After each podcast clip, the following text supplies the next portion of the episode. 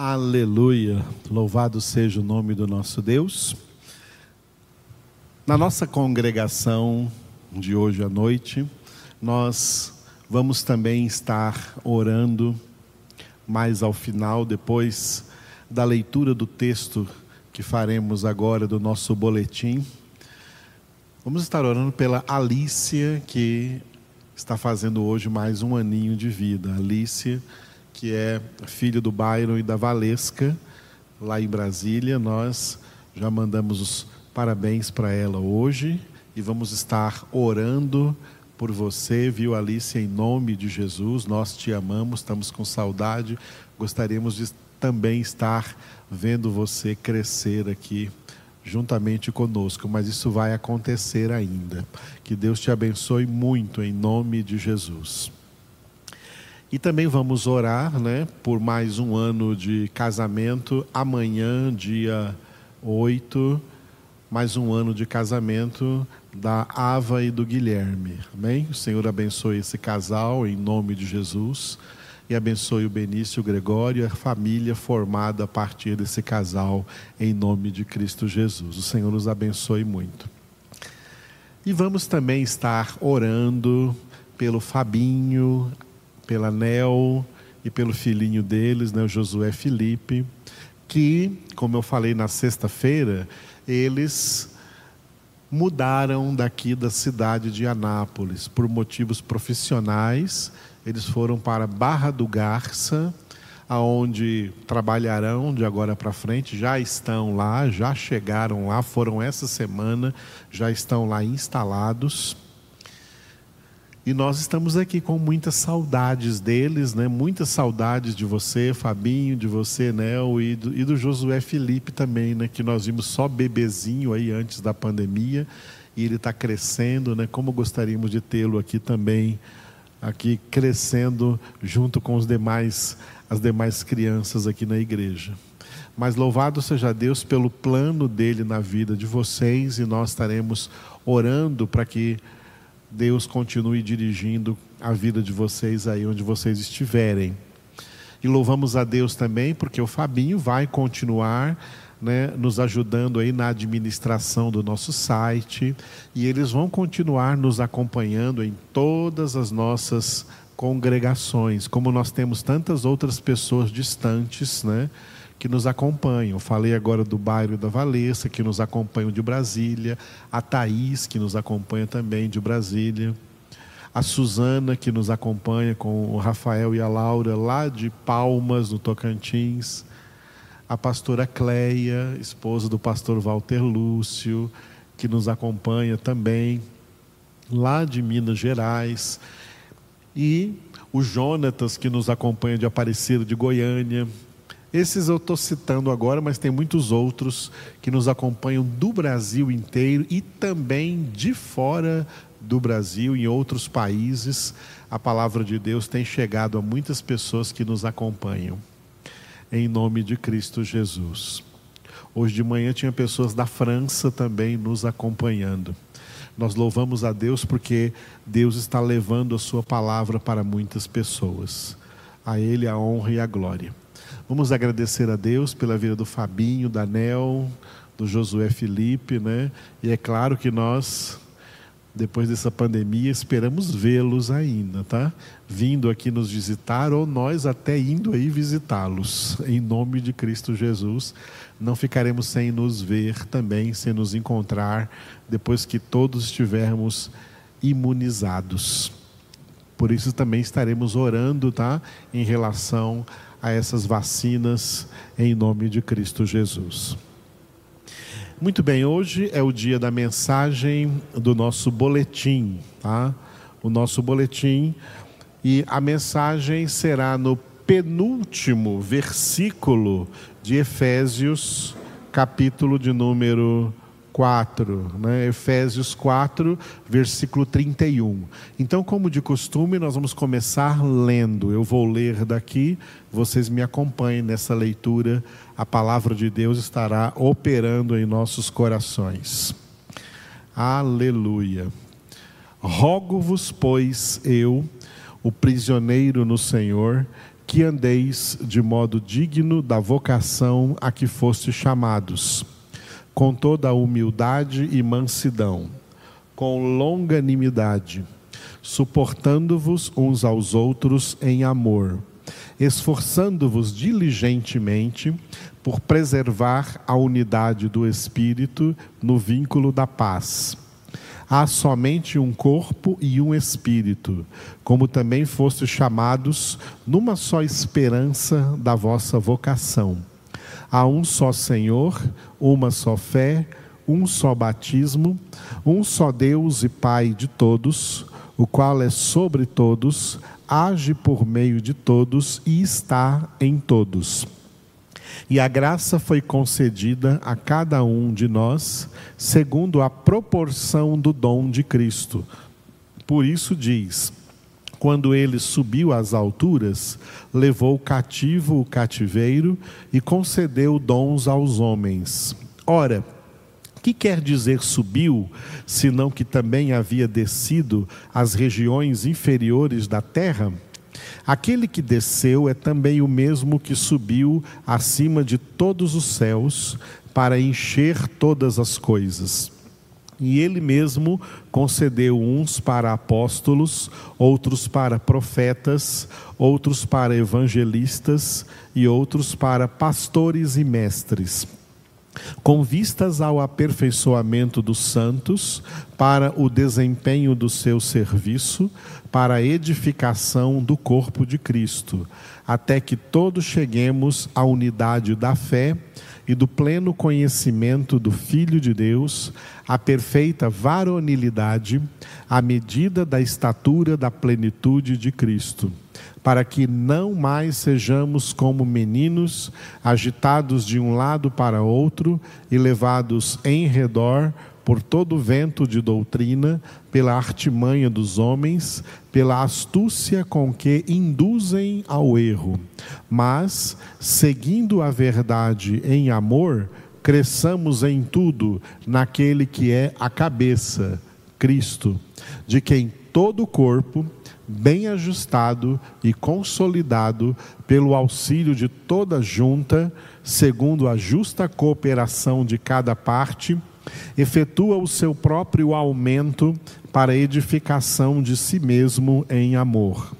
Isso, portanto, digo e no Senhor testifico, que não mais andeis como também andam os gentios, na vaidade dos seus próprios pensamentos obscurecidos de entendimento, alheios à vida de Deus por causa da ignorância em que vivem, pela dureza do seu coração. Os quais, tendo se tornado insensíveis, se entregaram à dissolução para com avidez cometerem toda sorte de impureza. Mas não foi assim que aprendestes a Cristo se é que de fato o tendes ouvido e nele fostes instruídos, segundo é a verdade em Jesus. No sentido de que, quanto ao trato passado, vos despojeis do velho homem que se corrompe segundo as concupiscências do engano, e vos renoveis no espírito do vosso entendimento, e vos revistais do novo homem, criado segundo Deus, em justiça e retidão, procedentes da verdade. Por isso, deixando a mentira, fale cada um a verdade com o seu próximo, porque somos membros uns dos outros. Irai-vos e não pequeis. Não se ponha o sol sobre a vossa ira, nem deis lugar ao diabo. Aquele que furtava, não furte mais. Antes, trabalhe, fazendo com as próprias mãos o que é bom, para que tenha com que acudir ao necessitado. Não saia da vossa boca nenhuma palavra torpe, e sim unicamente a que for boa para a edificação, conforme a necessidade, e assim transmita graça aos que ouvem. E não entristeçais o Espírito de Deus, no qual fostes selados para o dia da redenção. Longe de vós toda amargura e cólera e ira e gritaria, e blasfêmias, e bem assim toda malícia. Este é o versículo 31, então, no qual nós vamos nos deter hoje aí no nosso boletim. O título principal da mensagem de hoje aqui em Efésios 4:31 é propósito da salvação, santificação. Um dos maiores propósitos de sermos alcançados por tão grande salvação é a nossa santificação, mediante a qual seremos santos e sem a qual ninguém verá o Senhor. Nós vamos relembrar que a santificação tem duas dimensões: uma dimensão negativa e uma dimensão positiva. Este versículo traz alguns elementos da dimensão negativa da salvação. Dimensão negativa, vamos citar aí dentro do nosso texto para entender melhor, ok? Por isso, o subtítulo da mensagem é Dimensão Negativa da Santificação. E aí você tem novamente o versículo: longe de vós, longe, não perto, longe de vós toda amargura e cólera e ira e gritaria e blasfêmias e bem assim toda malícia. Acompanhe comigo então o boletim que estará aparecendo também aí na sua tela. A salvação em Cristo foi concedida por Deus aos seus eleitos, melhor, repetindo, a salvação em Cristo, concedida por Deus aos seus eleitos, ela precisa ser desenvolvida. Além de receber a salvação, nós precisamos trabalhar no desenvolvimento dessa salvação. Foi o que Paulo disse em Filipenses 2,12: Desenvolvei a vossa salvação com temor e tremor. O desenvolvimento da salvação é a santificação, conforme Hebreus 12, 14. Segui a paz com todos e a santificação, sem a qual ninguém verá o Senhor. A santificação também pode ser denominada transformação de vida. Por isso, Paulo escreveu em Romanos 12, 2: E não vos conformeis com este século, mas sede transformados pela renovação da vossa mente, para que experimenteis qual seja a boa, a agradável e perfeita vontade de Deus. A renovação da mente, que Paulo citou aí em Romanos 12, 2, é operada na vida dos eleitos pelo ministério do Espírito Santo. O ministério do Espírito Santo é fazer o que está escrito em 2 Coríntios capítulo 3, versículo 3. Estando já manifestos como carta de Cristo, produzida pelo nosso ministério, escrita não com tinta, mas pelo Espírito do Deus vivente, não em tábuas de pedra, mas em tábuas de carne, isto é, nos corações. Traduzindo melhor essa palavra, o ministério do Espírito Santo na nossa santificação é imprimir, escrever a palavra de Deus aqui na nossa mente. E essa palavra que opera a renovação da nossa mente, que vai, por sua vez, operar a transformação da nossa vida na imagem santa do Filho de Deus, Jesus Cristo. Por esta razão, o Senhor Jesus declarou o ministério do Espírito Santo em João 16, 13, onde ele chamou o Espírito Santo de o Espírito da Verdade. O Espírito da Verdade vos guiará a toda a verdade. Porque a palavra de Deus detém o papel central na obra da santificação. Quem pensa que vai ser santificado sem a palavra de Deus, está perdendo o seu tempo. É a palavra de Deus que santifica. Por isso, Jesus orou por nós em João 17, 17: Santifica-os na verdade, a tua palavra é a verdade. Por isso é que a palavra de Deus é a espada do Espírito, conforme Efésios 6,17. É o instrumento que o Espírito Santo usa para operar santificação em nossas vidas. As doutrinas contidas na palavra de Deus são armas poderosas na obra da santificação que envolve a renovação da mente. Foi sobre essas doutrinas que Paulo falou ao falar sobre armas em 2 Coríntios 10, de 4 a 5. Porque as armas da nossa milícia não são carnais, e sim poderosas em Deus para destruir fortalezas, anulando nós sofismas e toda altivez que se levante contra o conhecimento de Deus e levando cativo todo pensamento à obediência de Cristo.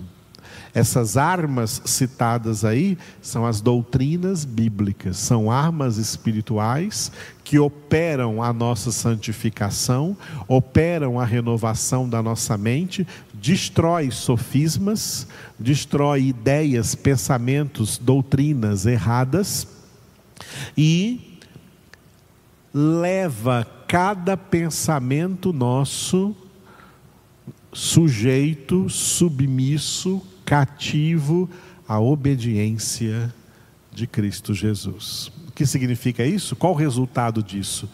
Que os filhos de Deus, preste atenção no que eu vou dizer, não está escrito aqui no boletim, mas preste atenção nisso, tá?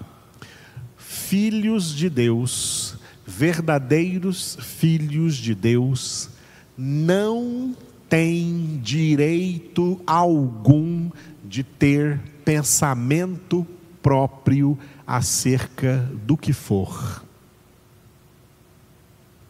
Filhos de Deus têm a obrigação, o dever espiritual de pensar acerca de todas as coisas do mesmo jeito que Deus pensa, do mesmo jeito que Cristo pensa do mesmo jeito que o Espírito Santo pensa. E o pensamento de Deus é o que está registrado na Sua palavra. Esse é o nosso pensamento.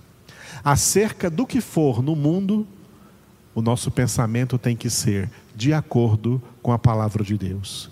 Não temos mais pensamento próprio nosso acerca de alguma coisa. Nós temos que pensar do mesmo jeito que Deus pensa. Por isso que Paulo escreveu em 1 Coríntios 2,16 que o homem espiritual tem a mente de Cristo. E todo aquele que não tem a mente de Cristo tem uma mente decaída. As ideias humanas, elas concordam com as ideias de Satanás. Quem não tem a mente de Cristo tem a mente de Satanás que é o pai da mentira. A santificação é a obra principal, mais difícil e crucial entre todas as obras que Deus preparou para os seus eleitos andarem nelas, conforme está escrito em Efésios 2:10. Efésios 2:10 fala de obras que Deus preparou de antemão para nós, seus filhos, andarmos nelas, praticarmos na nossa conduta diária, nossa conduta de vida. Tá? A principal dessas obras que vem ali no plural é a nossa santificação. Porque se fizermos qualquer outra obra, mas não a santificação, perdemos tudo. Porque é sem santificação que ninguém verá o Senhor. A coisa mais difícil que eu tenho para fazer na minha vida de crente é me santificar. E a coisa mais difícil que você tem a fazer na sua vida de crente é se santificar. A santificação é uma luta interna, sem trégua, que perdurará até o fim da vida de cada eleito na terra. Por isso, o autor da carta aos Hebreus escreveu em Hebreus 12, 4: Ora, na vossa luta contra o pecado, ainda não tendes resistido até o sangue. Até o sangue significa até a morte. Necessário se faz lembrar que a santificação é o segundo nível da salvação. O primeiro é a conversão e o terceiro, a glorificação. A santificação possui duas dimensões: a dimensão positiva e a dimensão negativa. A dimensão positiva se compõe de tudo o que os eleitos de Deus recebem do Senhor para se tornarem semelhantes a Jesus. Dimensão positiva, o que nós recebemos pela graça, recebemos em Cristo Jesus. E um dos textos do Novo Testamento que definem essas coisas positivas que recebemos é esse texto escrito pelo apóstolo Pedro em 2 Pedro capítulo 1, versículos 3 e 4 visto como pelo seu divino poder nos têm sido doadas todas as coisas que conduzem à vida e à piedade, pelo conhecimento completo daquele que nos chamou para sua própria glória e virtude, pelas quais nos têm sido doadas as suas preciosas e muito grandes promessas, para que por elas vos torneis coparticipantes da natureza divina, livrando-vos da corrupção das paixões que há no mundo. Coisas que nos são doadas pela graça, nos são doadas pela palavra de Deus, doadas pela salvação em Cristo Jesus. Essa, essas coisas fazem parte da dimensão positiva ah, da santificação, o que Deus quer nos dar na santificação. No entanto, para ganhar todas essas coisas, é necessário perder, renunciar, se esvaziar de outras. A dimensão negativa se compõe, portanto, de tudo quanto os eleitos devem perder. Neste versículo de Efésios, Paulo citou seis destas coisas. Seis coisas que nós devemos perder estão aí citadas em Efésios 4:31. Primeira, amargura. O termo grego que Paulo escreveu para a amargura é picria. Picria é a palavra grega que traduzida para o português é amargura. Amargura é o resultado nefasto de todo ressentimento que engolfa a alma das pessoas que não se exercitam no mandamento do perdão, conforme Paulo exortará no versículo seguinte, que será o versículo do nosso, do nosso próximo boletim. Antes, sede uns para com os outros benignos, compassivos, perdoando-vos uns aos outros, como também Deus em Cristo vos perdoou. Efésios 4:32. Nosso próximo boletim será este.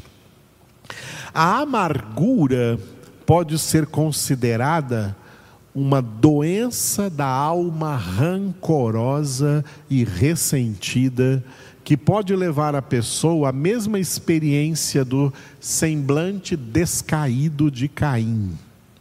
Deus disse a Caim em Gênesis 4:6. Então lhe disse o Senhor: Por que andas irado e por que descaiu o teu semblante? Como é triste a alma amargurada, a pessoa amargurada, cheia de amargura, de ressentimento, de ódio, de raiva, de desejo de vingança e, e todas essas coisas. amargura é lixo dentro de nós, que nós temos que jogar fora. Ninguém guarda lixo, a gente se desfaz de tudo que é lixo. A amargura tem que sair do coração dos filhos de Deus. Não deve haver no coração dos filhos de Deus lugar algum para amargura. Segunda coisa a qual Paulo se refere que nós temos que perder na santificação é a cólera. O termo grego que Paulo usou é timós Timós em grego é em português cólera, raiva ou furor, tá? Cólera, raiva ou furor, três palavras em português que traduzem timós, a palavra que Paulo usou aí na língua grega.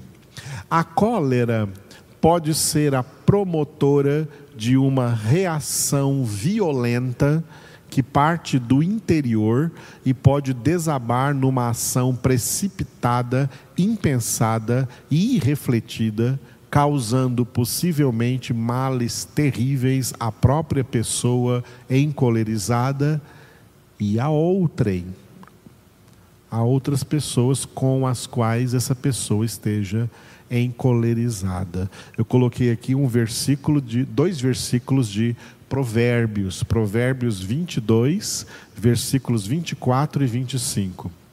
Não te associes com o iracundo, nem andes com o homem colérico, para que não aprendas as suas veredas e assim enlaces a tua alma.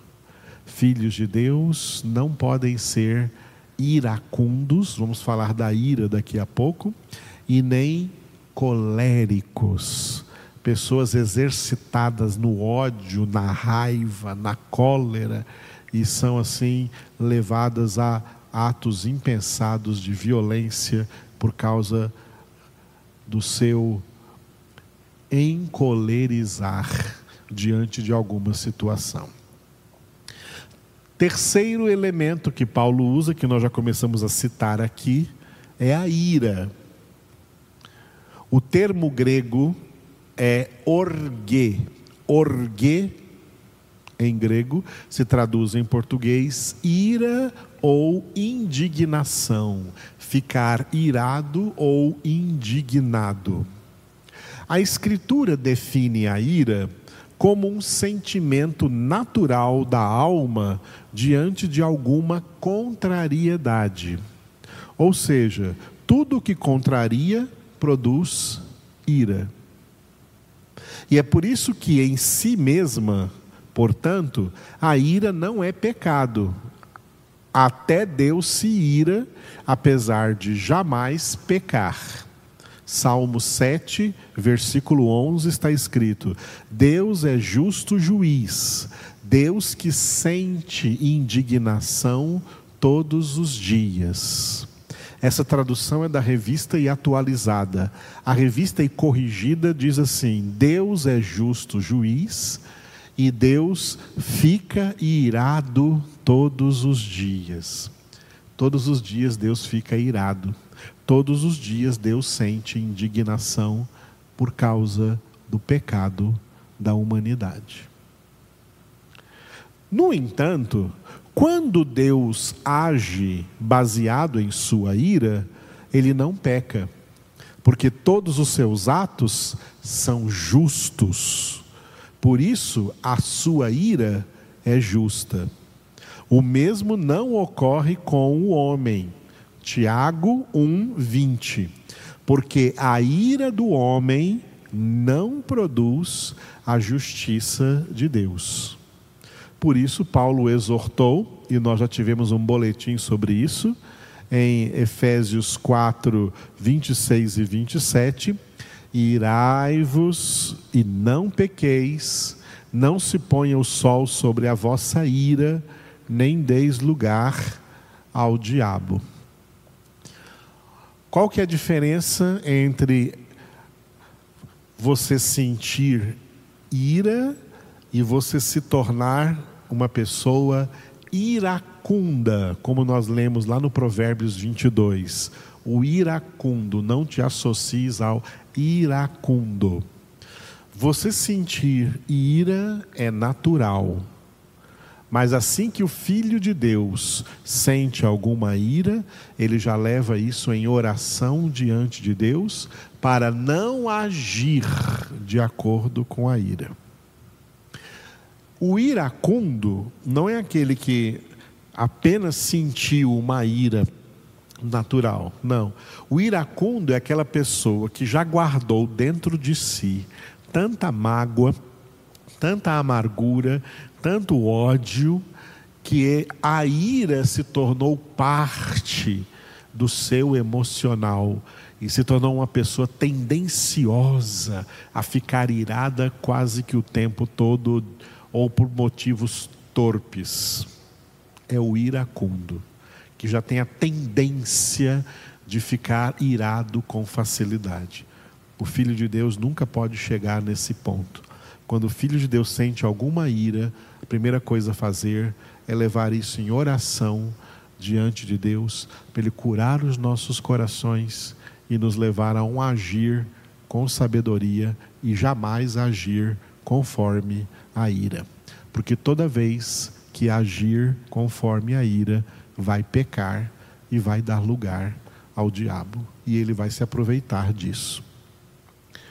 A quarta palavra dita por Paulo aí é gritaria. O termo grego é krauge. Krauge, em grego, gritaria. Aquelas gritarias que vêm de brigas, tá? A gritaria irritada é um ato de total demonstração de impaciência e perda de equilíbrio emocional diante de circunstâncias ou situações adversas. Isto envolve querelas em voz alta, discussões sem fim, em meio às quais as pessoas jamais chegam a um denominador comum e acabam feridas umas pelas outras, perdendo a capacidade de dialogar e conversar como pessoas equilibradas. Um triste fato é que muitas gritarias ocorrem em ambientes familiares, onde se deveria viver em plena harmonia, entendimento, longanimidade e compreensão. No entanto, muitos filhos assistem os pais gritando um com o outro, pais que gritam com os filhos, irmãos gritando entre si, e da família, estes maus costumes transbordam para a sociedade e para todos os relacionamentos interpessoais. Filhos de Deus não andam por aí exercendo essa gritaria. Nós conversamos e as nossas conversas são temperadas com o sal do Evangelho. A quinta coisa que Deus não quer mais em nós é blasfêmias. O termo grego é o mesmo, blasfêmia, com uma mudança de sílaba tônica. Ao invés de blasfêmia em grego é blasfemia. Blasfemia, que se traduz em português então, blasfêmia, linguagem abusiva, calúnia, julgamento ofensivo, escárnio. Tudo isso são definições do que a gente vê no dicionário grego-português da palavra blasfemia. As blasfêmias podem surgir tanto com relação a Deus, o que é mais grave, quanto em relação ao próximo. Toda espécie de palavrão se constitui em blasfêmia. Por isso está escrito acerca da besta apocalíptica, em Apocalipse 17, 13, transportou-me o anjo em espírito a um deserto e vi uma mulher montada numa besta escarlate, besta repleta de nomes de blasfêmia, com sete cabeças e dez chifres. O Senhor Jesus alertou seriamente acerca da blasfêmia contra o Espírito Santo, Mateus 12, 31. Por isso vos declaro: todo pecado e blasfêmia serão perdoados aos homens, mas a blasfêmia contra o Espírito não será perdoada. Sexta coisa que temos que perder, a última que Paulo cita nesse versículo, malícia. O termo grego para malícia é kakia.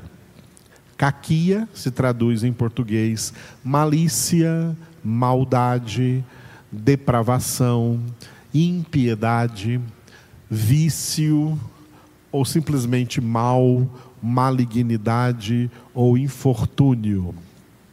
Kakia é, é malícia. Mal em grego é kakos, o homem mau, kakos. A mulher má é kake, kake.